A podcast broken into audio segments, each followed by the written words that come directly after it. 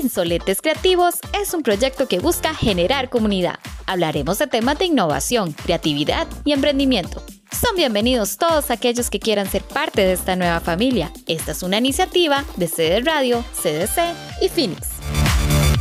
Mariana Arrea es diseñadora industrial y amante de los helados de Creme Rica. Cuando supo de su posible cierre, se puso en contacto con Don Lalo, anterior propietario y mentor de Mariana en este negocio. Hoy tenemos una insolente en negocios que requieren de una cremosa creatividad. Bienvenida.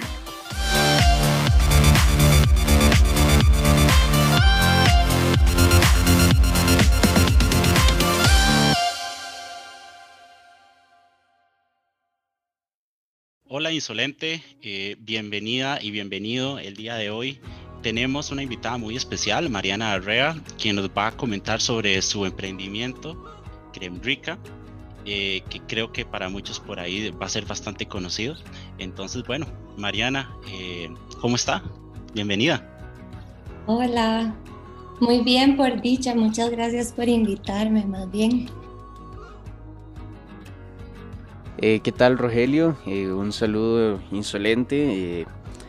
Qué, qué, bueno que hoy tenemos también un tema, pues siempre tratando la creatividad, siempre en el mismo campo pero también hacerlo un poco más humano y eh, poder observar que en el día a día también eh, tenemos nuestra creatividad. Un saludo a Mariana y un saludo a Rogelio también. Eh, muchas gracias hoy en un capítulo más, ya capítulo 11 de Insolentes Creativos. Ya vamos avanzados. Sí, bastante. Mariana, contanos, contanos, ¿de qué trata el proyecto Creme Rica? Porque tengo entendido, a como estuvimos hablando previamente, que vos lo rescatás, ¿correcto? Sí, bueno, Cremrica es una heladería que tiene 27, casi, bueno, 28 años de estar en Costa Rica. Em, la fundó don Eduardo, don Lalo, que, bueno, él es peruano y ahora ya está de vuelta en Perú, pero bueno, él llegó con su familia aquí hace de casi 30 años y, y él tenía todo el conocimiento, ¿verdad?, de hacer helados que, que había aprendido en Estados Unidos, llevaba años trabajando en eso, había tenido sus heladerías también en Perú por más de 10 años. Y bueno, por situaciones como del país, ellos se vienen para acá. Realmente ellos iban como camino a Estados Unidos y pararon acá como a visitar a familiares y de ahí se enamoraron del lugar y Don Lalo se dio cuenta que había de muy buena materia prima, ¿verdad? Toda la leche, los lácteos, para poder hacer los, sus famosos helados. Entonces, bueno, fundó Creme Rica y mm, es bonito porque, bueno, Creme, Creme Rica y yo tenemos la misma edad. Sí, crecimos como al mismo tiempo. Yo bueno, no, nosotros, yo, en mi familia somos cuatro hermanos y yo soy la menor. Y mm, mi mamá tiene un, un, serio amor y pequeña, yo creo, obsesión con los helados. Entonces, desde pequeñitos nos metió eso un montón. Y mm, bueno, antes ellos tenían no solo la, la heladería de toda la vida de Curry, que yo creo que es la que la mayoría de gente se acuerda, sino que tenían una también en, eh, por Guadalupe. Y esa, esa tienda nos quedaba como de camino de la escuela a la casa. Entonces pasábamos, o sea, mínimo una vez por semana, pero casi siempre era más de una. Y, y entonces de fue, es, o sea, ha sido como un amor por la marca y los productos desde, desde toda una vida. Y mm, hace un poco más de un año yo fui un día normal, o sea, como digamos ya esa heladería de Curry ya no me quedaba como tan práctico, ¿verdad? No me quedaba cerca de la casa, pero yo, o sea, mínimo iba una vez al mes, o sea, sacaba como me organizaba y sacaba el ratito, por lo general fin de semana, para ir por unos helados, porque... Una vez al mes actualmente. Exacto, o sea, digamos, todavía en el, tiempo actual ibas a, a, ah, Sí. o sea, ah, no, O sea, es, es un amor que nunca paró. O sea, primero me pasaba a mi mamá o sea, de verdad, aunque ya no me quedara práctico porque la Guadalupe la cerraron, em, yo mínimo una vez al mes estaba ahí. Entonces hace, hace un poco más de un año, como en marzo tal vez del año pasado, más o menos, marzo, abril, fui mi visita mensual y, y me di cuenta que estaban cerrando. Bueno, en realidad inicialmente pensé como que se iban a pasar, entonces, ¿verdad? Yo le pregunté a la muchacha, así muy, muy normal, yo, ¿y a dónde es que se van a pasar? Que veo que están como con promociones y ella, no, es que vamos a cerrar y yo, ah, bueno, casi me muero. Le quitaron un pedazo de corazón. Pero de verdad casi me muero, así se me hizo un hueco en la panza. Yo, no puede ser, no puede ser, llamé a mi mamá y ella, ay, no, tenemos que ir antes de que cierren. Y yo, no, no, es que no pueden cerrar. O sea, ¿verdad? No, a mí, o sea, a mí no me cabía en la cabeza. Entonces, bueno, eso fue como un sábado, una cosa así, sábado, domingo. El martes yo estaba ahí, de vuelta, llegué, o sea, me agarré la, la mañana libre como del trabajo para ir. Y, y nada más le dije a la muchacha como, vea, yo necesito hablar como con el dueño. Y ella, claro, ¿para qué sería? Y yo, no sé, pero necesito un contacto. Necesito saber qué pasa. Necesito saber qué es lo que está pasando, porque no puede ser. Y además, yo no sé, yo creo que todo el mundo que lo conoce le costó como creerlo y entenderlo, porque ¿verdad? Eran como tantos años y uno decía, o sea, los fines de semana estaba lleno. Yo decía, mentira que esto no es un buen negocio. O sea, no, ¿verdad? No logro como entender. Entonces, bueno, al final lo que me dieron fue como un correo y yo le escribí este correo romantiquísimo al señor, ¿verdad? ya ni me acuerdo que me, ni me acuerdo bien qué le puse, me encantaría como buscarlo y revisar, pero era así como, o sea, dije mucho y no dije nada, ¿verdad? Era nada más como... Muy emotivo. Que, sí, necesito que nos sentemos a conversar, o sea, por favor. Em, y bueno, él, no sé por qué, él me dice como, a mí me llegó tu correo y yo básicamente pensé como, bueno, no tengo nada que perder, pero... Sin ganas. Y entonces, bueno, ya finalmente logramos sentarnos a conversar entonces ya él me explicó, digamos, él, Crembrica tiene dos, dos modelos de negocio, digamos, la parte de la heladería, que es como lo que conocemos todos, y ellos, bueno, Don Lalo también le vendía a restaurantes. Entonces, él iba a cerrar la tienda básicamente porque la dueña del local lo quería vender. Se lo ofreció a él como primera opción, pero cuando yo lo conocí, don Lalo tenía creo que como 72, 73, acababa de cumplir. Y él me decía, Mariana, yo ya estoy cansado. O sea, yo, a mí me encanta hacer helados, pero yo no tengo como la energía para agarrar mi Primero, no quiero hacer esa inversión de comprar un local. Él tuvo dos hijos, pero los dos viven en Estados Unidos y ninguno como que... Se involucró como tal. Nada, Ni, sí, ninguno nunca se involucró. Entonces, él me, él me decía, como a mí me encanta, o sea, yo todavía tengo familia en Perú, a mí me gusta estar yendo y este es un negocio como que, ¿verdad? Hay que estar muy pendiente. Entonces yo no quiero hacer la inversión como de comprar el local y la verdad no tengo la energía como agarrar, como para agarrar y pasarme a otro lado. Entonces, sí, yo voy a cerrar la venta al público, pero yo me voy a dejar mi fábrica. Y, mi y me dijo, y mi fábrica no está a la venta. ok. Y entonces, bueno, inicialmente, para hacer el cuento corto un poquito, inicialmente lo que íbamos a hacer es como que yo iba a abrir la tienda y él me iba a vender helado y yo se lo iba a vender al público. O sea, nadie, como si fuéramos, como si en lugar de cerrar la tienda nos fuéramos nada más a trasladar, pero yo iba a ser como la parte de la tienda, pero nadie tenía que saber eso, ¿verdad? Era una sola marca. Una franquicia, más o menos. Más o menos, pero digamos, yo no le iba a comprar como, como la franquicia, simplemente yo le iba a comprar producto. Vos eras como el, sistema de puente, por así decirlo, la comunicación con, con, el público. Exacto, y él me decía, a mí me funciona perfecto porque es como si yo le estuviera vendiendo a un restaurante más. O sea, yo te meto como un cliente más y obviamente te doy permiso como de usar toda la marca, los logos, todo, ¿verdad? Hacemos como algo legal escrito y cosa.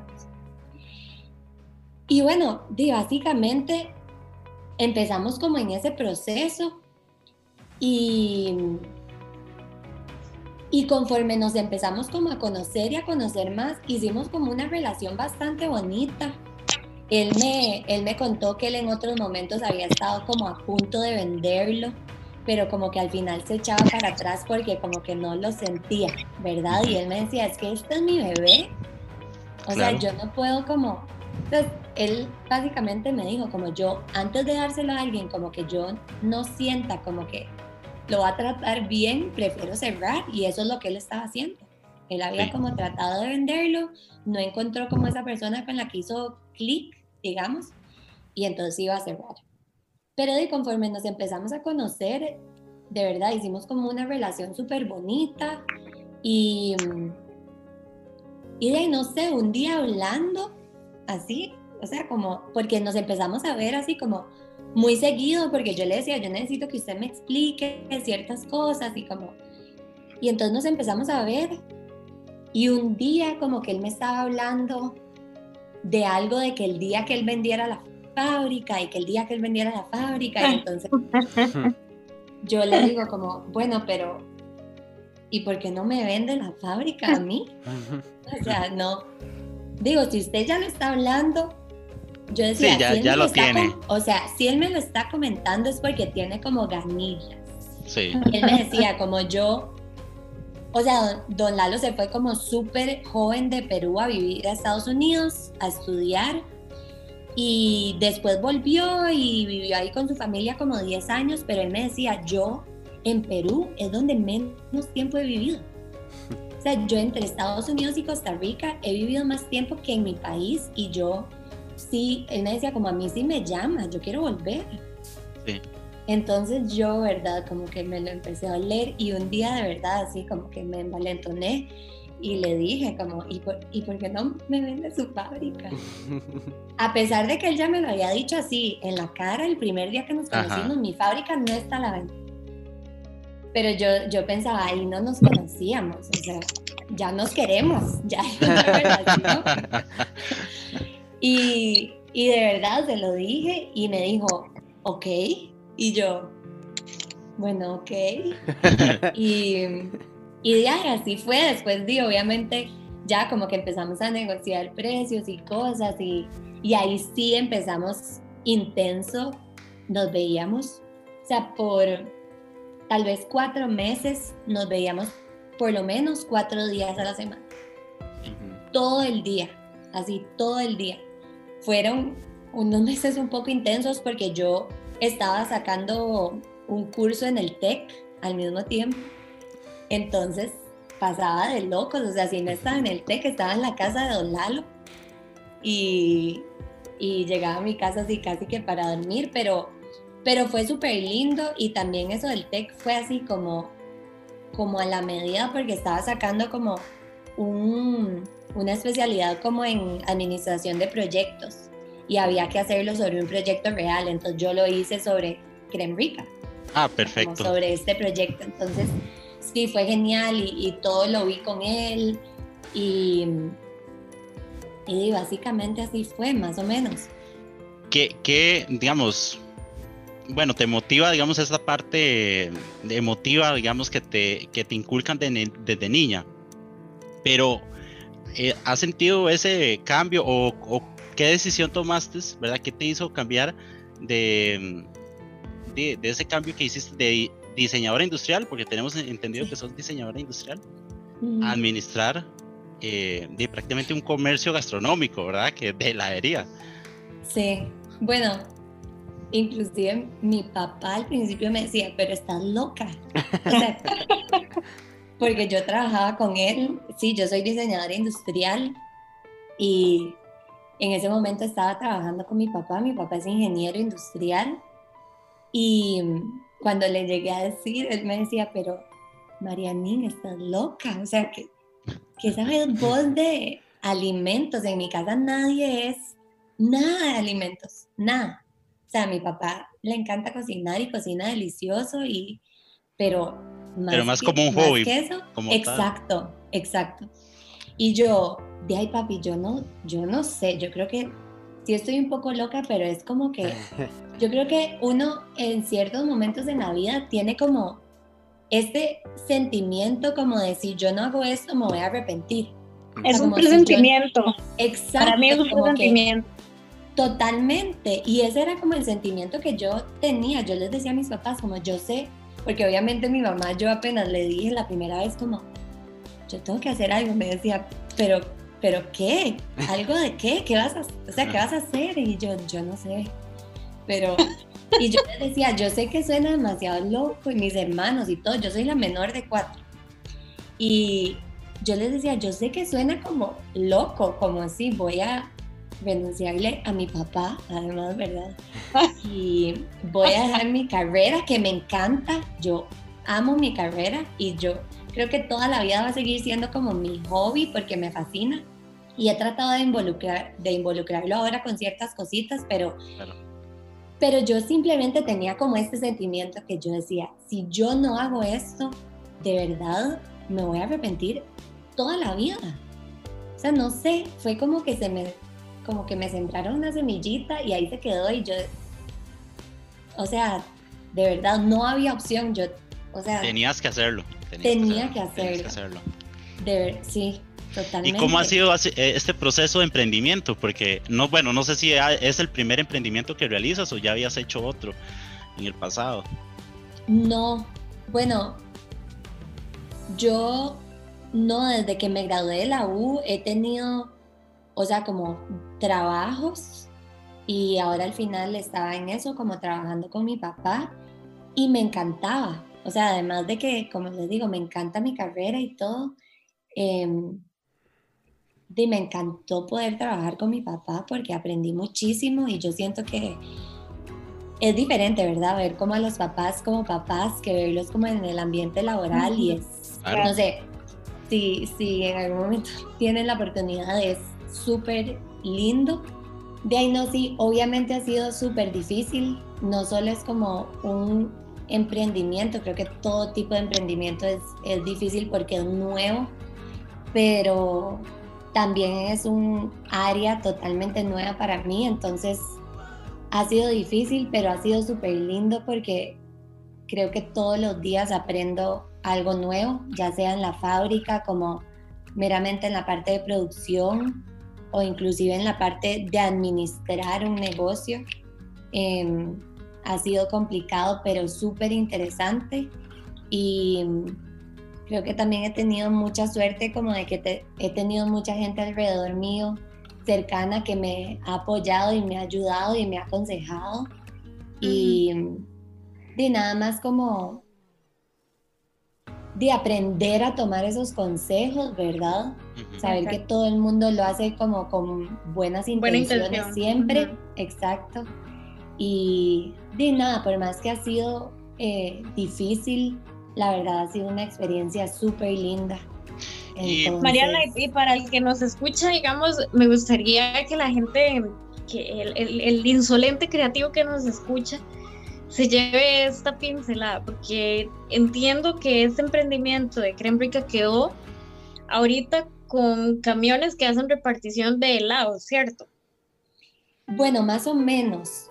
Ok, eh, ellos, ustedes reparten los helados a quien les haga el pedido y al restaurante, más o menos es así que funciona. Más o menos, digamos, cuando empezó, o sea, antes de la pandemia, nosotros... Eso era lo que quería. Sí, o sea, la pandemia nos agarró como muy próximos a abrir la tienda. Entonces, sí, o sea, yo iba a abrir la tienda en marzo. Em, y después de ese, creo que fue 6 de marzo, que hubo como un primer caso, de todo quedó ahí como un poquito en pausa. Em, como les decía, digamos, una parte muy importante del negocio es la venta a restaurantes. Y, obviamente si los restaurantes sufren, nosotros sufrimos. Entonces, di con todo esto de la pandemia, es, esa parte del negocio se ha visto bastante afectada y como todavía no habíamos podido reabrir la tienda, era el único ingreso que tenía. Claro, aquí hay un tema de, perdón Mariana, aquí hay un tema de reinvención que a mí me gusta de tocar esos temas porque ahorita en pandemia nos hemos dado cuenta de ciertos términos, ¿verdad? Que están como en tendencia por el tema de, del COVID. Y la, la, reinvención, este, uno la encuentra en internet o en cualquier lado, que es, em, ella tiene lugar cuando una persona tiene que enfrentarse a un cambio importante. En este caso, ustedes empiezan a emprender justo cuando arranca la pandemia, ¿verdad? se cierran restaurantes, se cierra la tienda de ustedes y se viene una oleada de cambios que viene a hacer, a hacer estragos en todo, ¿verdad? Entonces, ¿cómo hace Mariana adelante de este proyecto, este gran proyecto que nace con el corazón? Para, para enfrentar todos estos cambios, porque nosotros enfrentamos cambios semana a semana, ¿verdad? Sí, sí. Bueno, sí, básicamente, digamos, para que se haga una idea, Don Lalo se fue de Costa Rica en diciembre. O sea, diciembre fue como el primer mes que me tocó a mí como ya agarrar Crembrica full sola. Em, y bueno, di tuve diciembre, enero, febrero y di, en marzo pasó todo, empezó toda esta situación.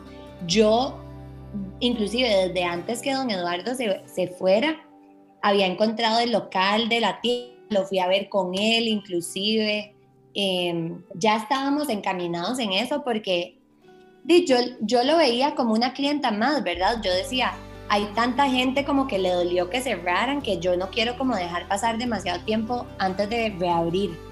Yo soy una de bueno, esas. ¿En serio? sí, claro, yo soy vecina, digamos, yo soy de ahí de José María. Y aquí, ah, perdón la interrupción, pero digamos, yo crecí también con Creme Rica. Y me acuerdo de los artes que se exponían en las vitrinas de la heladería de helados así puestos en un platito con forma de payaso y el cono, digamos, no, no como normalmente uno agarra el cono, sino que estaba como sombrerito del payaso. y los sí. eran impresionantes, entonces me pasó lo mismo cuando yo pasé por la creme y vi que estaba cerrado yo dije, no puede ser, pero si esto tiene años de estar aquí, entonces sí duele, porque uno creció con esos helados. Exacto, y yo vieron el montón de mensajes como súper lindos de que la gente escribía en Facebook y así, y yo decía, sí, no, yo no puedo dejar que pase mucho tiempo antes de reabrir. Entonces, bueno, yo quería como abrir a inicios de enero, máximo febrero, pero bueno, la tienda va a estar en un desarrollo que es bastante nuevo y y la construcción se atrasó, entonces nos atrasamos. Pero entonces dice, viene todo esto, ni siquiera habíamos podido abrir. Y yo decía, no, ahorita pasa, o sea, me va a esperar, ¿verdad? Un par de meses y luego ya logro abrir. Em, pero de esos primer, esas primeras semanas que de los restaurantes cerraron así como de golpe, entonces a nosotros también nos afectó de golpe. Yo estaba aquí estaba aquí en la casa encerrada, bastante ansiosa. Claro. Y, y yo por dicha ya me había reunido con un proveedor como de cajitas para empezar, sí, porque yo decía, cuando abramos la tienda yo quiero tener eh, litros y, ¿verdad? Presentaciones pequeñas para que la gente se lleve a la casa. Y em, yo tengo un montón de envases de plástico que don Lalo había comprado y en algún momento miles de miles, ¿verdad? Y me quedaron un montón, pero yo decía, yo no, yo no quiero hacerlo de plástico. Para mí, tal vez como diseñadora industrial también, la parte de eso es un producto, ¿verdad? El litro. Entonces esa parte era como importante para mí. Y bueno, por dicha ya me había reunido con este proveedor y todo, y yo le había dicho, yo quiero cartón, quiero que se pueda reciclar y ojalá compostar y, y quiero que sea una caja. se me metió entre ceja y ceja que yo quería que fuera una caja y una caja y entonces bueno, conseguí el proveedor y por dicha ya, había, ya tenía ese contacto. Entonces, estando aquí encerrada en la casa, como que un par de familiares, un par de tíos o algo así, me pidieron que si les podía eh, regalar un poquito de helado para la casa, ¿verdad? Estaban encerrados y no sé qué. Y yo dije, claro, la ansiedad, ¿verdad? Uno solo quiere como comer dulce. Entonces, entonces fue a raíz de eso, como de que varias gente me empezó a pedir. Entonces yo les hacía como, me, me traían un topper y yo se los llenaba. Que yo dije, esto podría ser una buena idea. O sea, todo el mundo está encerrado, ansioso, nadie sabe qué va a pasar yo creo que a la gente le haría gracia. Bueno, y a esto yo le sumo que para lo, el, el, el, insolente que nos escucha tiene que meterse a la página de Creme Rica. Este, porque la, la, página, lo primero que te encuentras cuando te metes es eh, la cajita de la presentación que nos está contando Mariana, que es bien linda, y se ve eh, un scoop de helado, y ese helado yo lo veo y me acuerdo de ese sabor porque es bien particular. Entonces, esa página a mí me encantó y también contarle al que nos escucha que hay un club del helado. Sí. sí. El club del helado. De hecho, yo me inscribí. Ah, ¿en serio? bueno. bueno, el club del helado lo iniciamos como para que cuando abriéramos la tienda, toda la gente que estuviera metida como en el club recibiera como cupones de descuentos, promociones, cosas así. Y, y ha sido súper lindo. O sea, de, de verdad no saben la cantidad de gente que se ha inscrito y y cuando estuvimos haciendo los repartos les escribíamos correos, les eran los primeros que les llegaba la información como de que estábamos aceptando pedidos y todo eso. Pero entonces, ahí ya me adelanté un toque, a raíz, digamos, como de que esto yo me di cuenta, todo el mundo me pedía helados y la cosa. Yo dije, no, yo creo que esto es una buena idea. Entonces hablé con este proveedor y le dije, ¿qué es lo más rápido que usted me pueda tener listas esas cajitas? Y bueno, ese señor fue como un ángel porque tenía una cola así de, de, de empresas y de, pedidos y nos super coló y en cuestión de una semana nos estaba entregando las cajitas. Entonces, de ahí sí nos pusimos a hacer repartos casa a casa. Y bueno, la primera semana fueron dos días por semana. No teníamos ni idea de cómo iba a reaccionar la gente. Em, como les digo, al principio fue, lo comunicamos por el Club del Helado, que por dicha ya teníamos eso. Y, y de ahí, para mi sorpresa, la reacción fue lindísima. Y ya para la segunda semana tuvimos que meter un día más de reparto y llegó un punto donde hacíamos hasta, o sea, íbamos hasta 70 casas por día, tres días a la semana. No, una locura. Fue increíble. O sea, estuvimos. Sí, totalmente. Y vieran que fue, fue puro como de boca en boca. O sea, como que le lleva, ¿verdad? Estas primeras personas que son como, yo digo, los mega fans, porque fueron los primeros inscritos en el Club del Helado. Y mm, a ellos les llegó la información y yo creo que ellos fueron los que inicialmente pidieron. Y solo con que esas personas, digamos, publicaran una foto o una historia en Instagram o algo así, fue que empezamos como a crecer y a crecer. Y bueno, estuvimos haciendo esos repartos por seis semanas, creo que fue. Y, y no, pues fue agotador, pero lindísimo, porque yo creo que de ninguna otra manera uno podría llegar a conocer así cara a cara a sus clientes, ¿verdad? Por más que era en media pandemia y siempre era como tratando de mantener la distancia y full mascarilla y todo. Sí, igual fue súper lindo, la gente nos contaba historias, em, nos estaban, yo les mandaba como cuando hacían el pedido, el día que les íbamos a repartir, les mandaba como la ubicación real. Entonces habían personas que, que cuando yo les estaba avisando como ya vamos a llegar, ya ve que te estaban afuera esperándonos y nos decían, los hemos seguido todo el día. hemos seguido el camión todo el día. Y, y no, un montón de gente que ya conocía la marca, como reencontrándose, entonces súper lindo. Y un montón de gente nueva. O sea, de verdad yo creo que al final, casi que a la mitad de las personas que le entregamos, nunca habían ni escuchado de la marca. Entonces, la ganancia por ese lado así de conocimiento fue de increíble y yo creo que, o sea, no hubiera pasado, o sea, de otra manera no hubiera sido igual. O sea, yo a veces decía, esta pandemia para ha sido de las mejores cosas para darnos a conocer. Porque... Bueno, y es que tocaste un tema que al menos yo soy testigo de eso, yo soy adicta a lo dulce. Sí. Este, a mí me encanta el helado. Yo necesito siempre tener una cajita de helados porque si yo estoy ansiosa necesito comerme una cajita de helados para, para bajarme la ansiedad o simplemente para ser feliz, ¿verdad?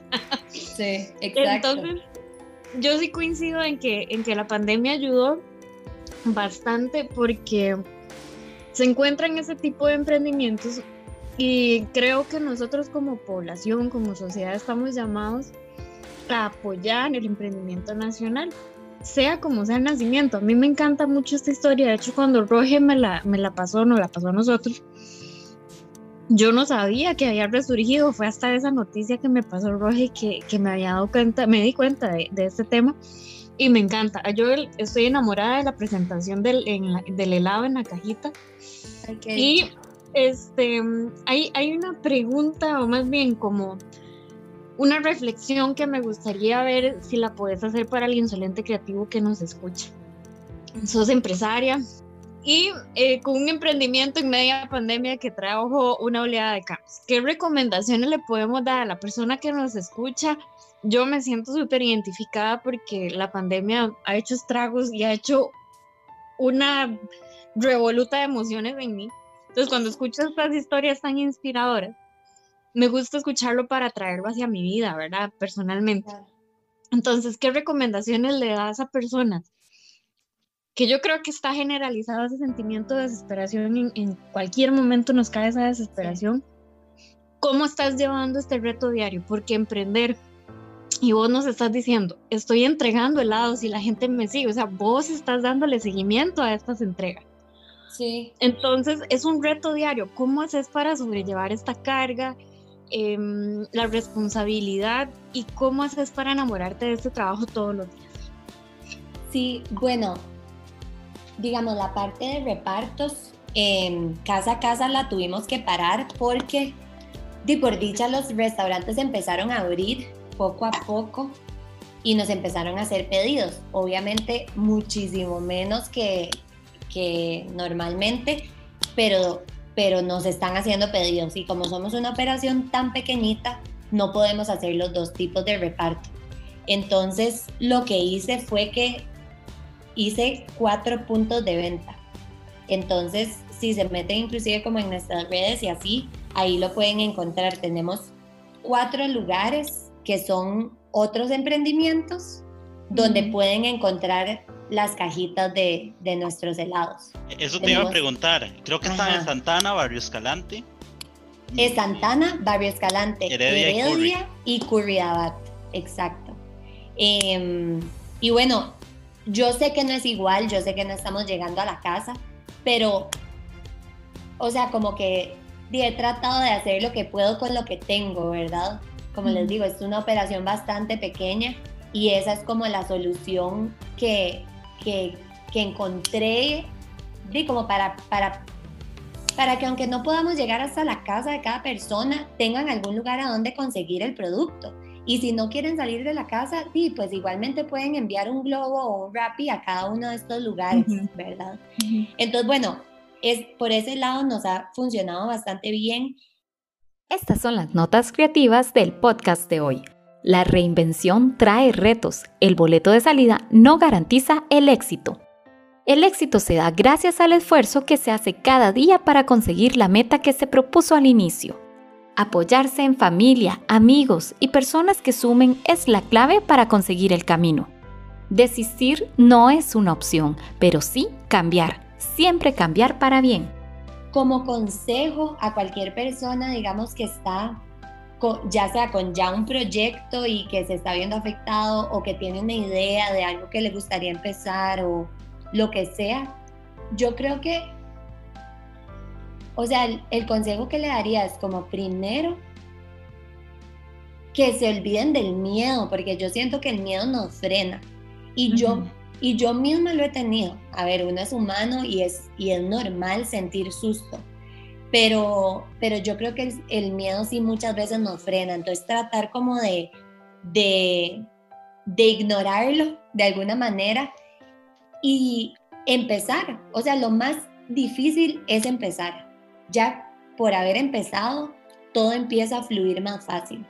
Entonces, eso de fijo le aconsejaría como a cualquier persona y si es como para empezar un negocio y si es, si es que están viendo su negocio como afectado, pues pensar de qué manera, ¿verdad? Pueden como hacer esta reinvención igual, dejando el miedo y como tirándose al agua, como dice uno, o sea, porque eso es lo más, lo más difícil es empezar, pero una vez que uno empieza, uno se da cuenta que todo va saliendo y, o sea, se le van abriendo puertas y te va, se, se te van poniendo personas en el camino que te van ayudando. Y creo que también en medio de esta pandemia todo el mundo está como con esta mentalidad positiva y de ayudarnos entre todos, entonces esa ha sido una sorpresa súper linda que yo me he llevado con todo esto. Em, que por más que siempre hay momentos difíciles, los momentos bonitos y las personas bonitas que uno se encuentra le ganan por mucho esos momentos difíciles, entonces, de ahí solo como, ¿verdad? Dar ese primer paso. Es como, es como el, dice, es como, ese es como el mayor consejo que yo le podría dar a alguien. Yo misma sentí muchísimo miedo antes de meterme en todo esto ¿verdad? Porque yo decía que todo el mundo me decía que estaba loca, que qué estaba haciendo. y, y, aún así lo hice y, después sentí mucho miedo, igual con la de la pandemia. Y yo decía, estos repartos casa a casa va a ser una locura, pero aún así lo hice. Y de ahí es, es nada más como empezar, yo creo. De, de esto que nos estás comentando, yo quiero hacer, eh, rescatar varias, varios puntos. Primero, que de las, de las crisis nacen oportunidades. Eh, yo como emprendedor lo comprendo muy bien y creo que los que logremos pasar esta, esta crisis que, que estamos atravesando como sociedad, vamos a ser personas mucho más fuertes, primero que todo, y segundo, empresas mucho más exitosas. Eh, creo que también eh, el tema del miedo es, yo siempre lo digo, no es el hecho de no tener miedo, o sea, no es no tener miedo, porque somos humanos y el miedo existe, ¿verdad? Pero es hacerlo con miedo, o sea, atreverse a hacer el cambio, eh, dejarse de, quedar uno siempre por ahí eh, diciendo voy a hacerlo, voy a hacerlo y nunca lo hago, sino dar el paso, atreverse. Y también algo muy interesante, y eso es una frase que a mí me encanta, y dice, eh, cuando te digan que no puedes, eh, recuerda que estaban hablando de sus limitaciones, no de las tuyas. yo creo que eso también es súper importante rescatarlo y hacer un llamado a las personas que nos escuchan. Y es el hecho de que ustedes, si ustedes tienen una idea, si ustedes tienen em, por ahí una, una, espinita que saben que va a funcionar, le tienen esa, esa luz, esa esperanza, háganlo porque, y no esperen a que otras personas crean en ustedes, crean ustedes en, en, ustedes mismos como tal, valga la redundancia, eh, pero den el paso, no, no se queden esperando a que otra persona venga y le den el pujón, porque muy probablemente va a funcionar. Lo que pasa es que es necesario que, que se dé eso. Sí, y además nadie lo puede hacer por uno, ¿verdad? O sea, eso Exacto. Y solo uno puede empezar su proyecto, solo uno puede reinventar su negocio, solo uno, obviamente con ayuda de muchas personas, pero uno tiene que tomar esa decisión. Y yo, hay una cosa, al puro principio de la pandemia, donde tenemos la fábrica, hay varios, hay otros emprendimientos. Y yo un día estaba hablando con, con otro emprendedor que él tiene una, una fábrica que hacen cerveza artesanal y él está ahí en el mismo complejo donde tenemos la fábrica y él entonces estábamos conversando, ¿verdad? ¿Cómo estás? ¿Cómo te ha afectado esto? ¿Cómo, verdad? Toda la cosa. Y entonces estábamos hablando y yo le decía, es que yo siento que esto va a terminar siendo como la ley del más fuerte, ¿verdad? Como que el más fuerte, el negocio más fuerte va a ser el que se queda. Es el que sobrevive. Es, es, la ley del más fuerte. Y él me decía, totalmente, esto va a ser la ley del más fuerte y me rehuso a no estar en ese grupo. Y eso como que a mí me inspiró también yo. Yo también me rehuso. Yo, también, yo voy a ser de las fuertes. Y de ahí sí, es como creerse, la verdad, y confiar en uno mismo y, y por más que siempre hay personas que te apoyan y te, y te ayudan, empieza en uno, o sea, como uno creérsela, uno saber que uno puede hacerlo y de ahí por, como vos decís, aunque sea con miedo, pero hacerlo, empezar, es que eso es lo más complicado, pero una vez que uno empieza, ya todo va como fluyendo. E incluso, Mariana, este, de hecho, bueno, también como parte de lo que usted dice, de que sobrevive el más fuerte, incluso es parte como también de la selección natural, que no solo sobrevive el más fuerte, sino el que mejor se adapta también. Y de hecho que aquí me encantan, bueno, yo soy fan también de, a veces escucho o leo ciertas frases que, mm, logran calar mucho en mí. Y aquí frente a mí tengo pegadito en un post-it y un post-it ya que es casi color blanco de tanto sol que le pega, que dice eh, del físico Albert Einstein que es sin crisis no hay desafíos, sin desafíos la vida es una, una rutina, una lenta agonía. Y aquí es la parte que más me gusta, que dice sin crisis no hay méritos. Y aquí Mariana creo que ha sido eh, el claro ejemplo de que incluso a pesar de la crisis, con muchas más ganas, le vamos a entrar a lo que pueda eh, ponerse frente a nosotros. Yo quiero mm, contarle a la gente que nosotros eh, cuando grabamos esto tenemos la oportunidad de vernos a través de las computadoras y mm, ver la expresión de Mariana cuando empezó a hablar de este tema y cómo le brillan los ojos, porque tiene una expresión de, de, amor por este proyecto. Y, y, es bien bonito escuchar gente que emprendió y como lo acaba de decir Leo, aún a pesar de la adversidad, se lanzó al vacío y está llevando adelante un proyecto con mucho corazón. Entonces, Em, esto requiere de, insolencia, eh, requiere de ser em, eh, muy resiliente, que lo hemos hablado varias veces en nuestros episodios. Entonces, Mariana, muchísimas gracias. Eh, yo creo que nos vamos bien, bien, bien llenitos, con el corazón llenito de escuchar personas como vos que aman lo que están haciendo, que llaman a los demás a seguir emprendiendo y yo quisiera hacerle un llamado a todo insolente creativo que nos escucha. Sé que lo escuchan bastante últimamente, pero apoyemos el emprendimiento. Es necesario que nuestro país empiece a moverse por el emprendimiento que tenemos a nivel local. Entonces apoyemos estos negocios, son buenos, son muy ricos los helados. Entonces métanse a las páginas en redes sociales, lo van a encontrar como Creme Rica este, en Facebook, Instagram y me recuerda si hay alguna otra red social, Mariana. Sí, em, bueno, estamos en Facebook eh, y en Instagram, nos pueden encontrar como Crembrica 1992 y también tenemos la página web que es crembrica.com. Entonces, en cualquiera de esas plataformas pueden encontrarnos y no, de verdad, muchísimas gracias por invitarme, por el espacio, como de poder contar la historia. Em, y nuevamente, como a todos los que nos escuchan, repetirles, no es fácil, pero cuando, cuando, bueno, como yo les decía antes, yo a Crembrica le digo mi bebé. Entonces, yo creo que cualquier emprendedor se puede referir a su negocio como su bebé, porque de verdad. Así es, ¿verdad? Uno lo ve nacer, lo ve crecer, le mete cariño y tiempo y todo. Y de verdad que vale la pena.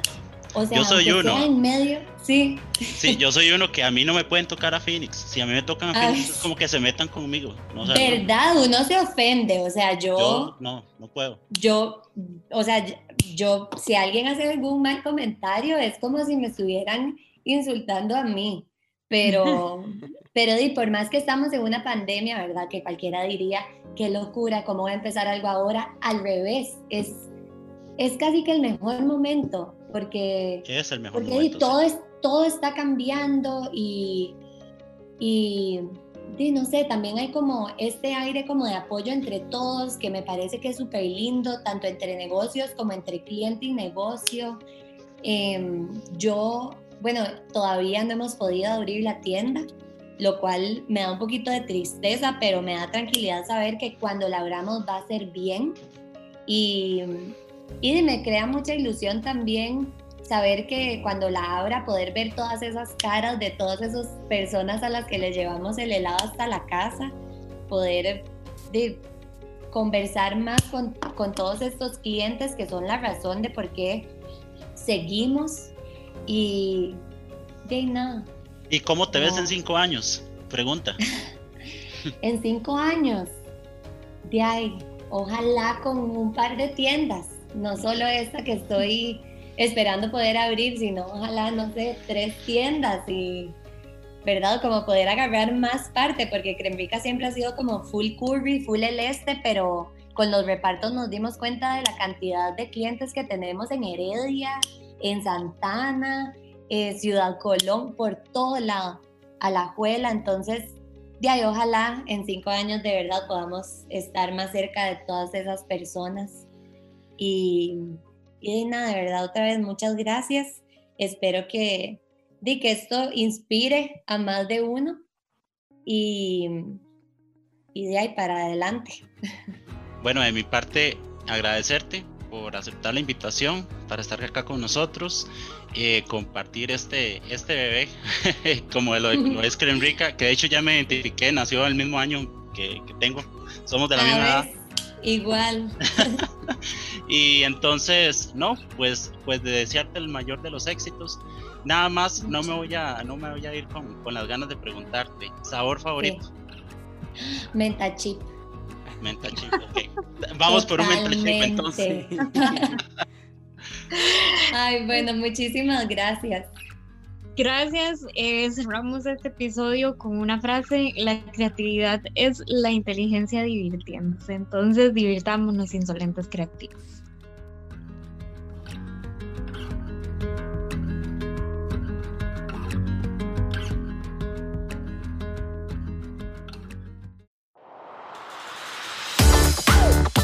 En el próximo episodio, Somos Luz, Bioluminiscencia.